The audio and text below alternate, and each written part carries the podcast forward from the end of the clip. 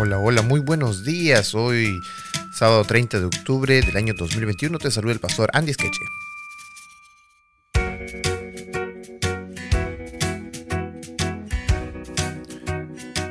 Hoy vamos a entrar a una nueva lección llamada ¿Por qué? ¿Qué nación grande hay? Y para eso vamos a ir a Deuteronomio capítulo 4, versículo 8, que declara así. ¿Y qué nación grande hay que tenga estatutos y juicios justos, como es toda esta ley que yo pongo hoy delante de vosotros? Bueno, este texto se encuentra en Deuteronomio capítulo 4. Pero ¿por qué llega este texto hasta aquí? Bueno, cuando nosotros leemos Deuteronomio, desde el capítulo 1 hasta el capítulo 3, vamos a ir viendo cómo Dios va contando un poco la historia a través de Moisés, de todo lo que hizo, de todo lo que pasó, e incluso también por qué Moisés no ingresa a Canaán, el castigo que recibió por causa del pueblo, porque siempre Dios les daba sus leyes, no obedecían. Desde un momento que les dio las leyes, no lo obedecían. Inmediatamente Dios confirma el pacto con ellos, los perdona. Sin embargo, llega al capítulo 4, un capítulo en el que cambia de modo historia a modo sermón. Y en el capítulo 4 se habla acerca de la demostración de la gracia de Dios. Se habla también acerca del gran poder de Dios.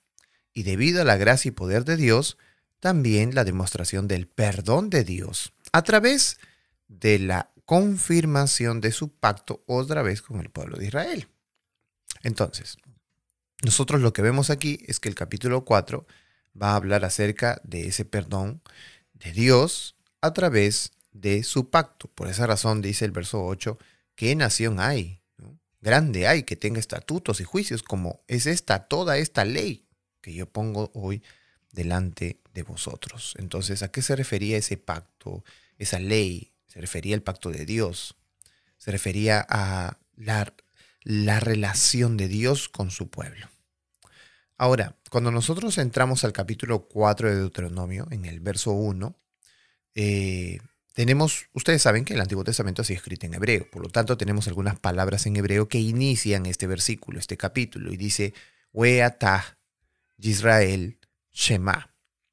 ¿Qué significa esto? Bueno, Weatah, que es una conjunción, es una palabra que da continuidad, significaría y ahora pues, o sea, como concluyendo de la parte histórica a esta parte del sermón del verso 4, del capítulo 4, Dice, ahora pues, ahora, debido a todo lo que ha pasado, yo ahora concluyo, Israel obedece. La palabra Shema significa oye, pero también significa obedece, obedece. Entonces tenemos tres palabras aquí. Aweata, Israel, Shema. Y eso significa, ahora pues Israel obedece como Dios hizo todo lo anterior contigo, sería una manera de entender, como todo eso que vimos en los tres, tres primeros capítulos, entonces obedece. Debido a esto, obedece. Es muy parecido a lo que dice Deuteronomio 10:12. Dice, ahora pues Israel, ¿qué pide Jehová tu Dios de ti sino que temas a Jehová tu Dios, que andes en todos tus caminos y que lo ames y sirvas a Jehová tu Dios con todo tu corazón y con toda tu alma? Entonces, es casi lo mismo que estamos hablando en el cuadro 1. Eh, debido a todo esto, pues obedece. Mira tu historia pasada, cuántas cosas ha hecho Dios contigo. Y entonces, debido a todo lo que Dios ha hecho contigo, obedece. Eso también va para nosotros. ¿Cuántas cosas, de cuántas cosas Dios te ha librado? ¿Cuántas cosas Dios te ha dado? ¿Cuántas cosas Dios también te ha quitado? Y todo lo ha hecho para que tú y yo obedezcamos a su palabra.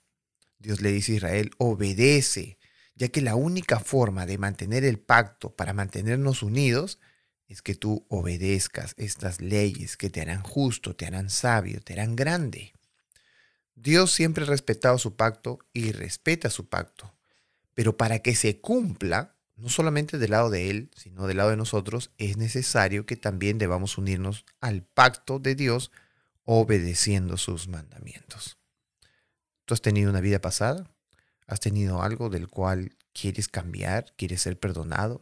quieres ser otra vez eh, rescatado de la maldad, pues es necesario entonces que obedezcas los mandamientos de Dios, porque en ellos encontrarás la salida a tu pecado, a tu maldad. Vamos a orar. Amado Dios que moras en los cielos, te agradecemos en esta oportunidad por estudiar tu palabra y entender cuán necesario es entender tus mandamientos y obedecerlos. Permítenos hacerlo a través de tu Santo Espíritu. Te lo pedimos en el nombre de Jesús. Amén.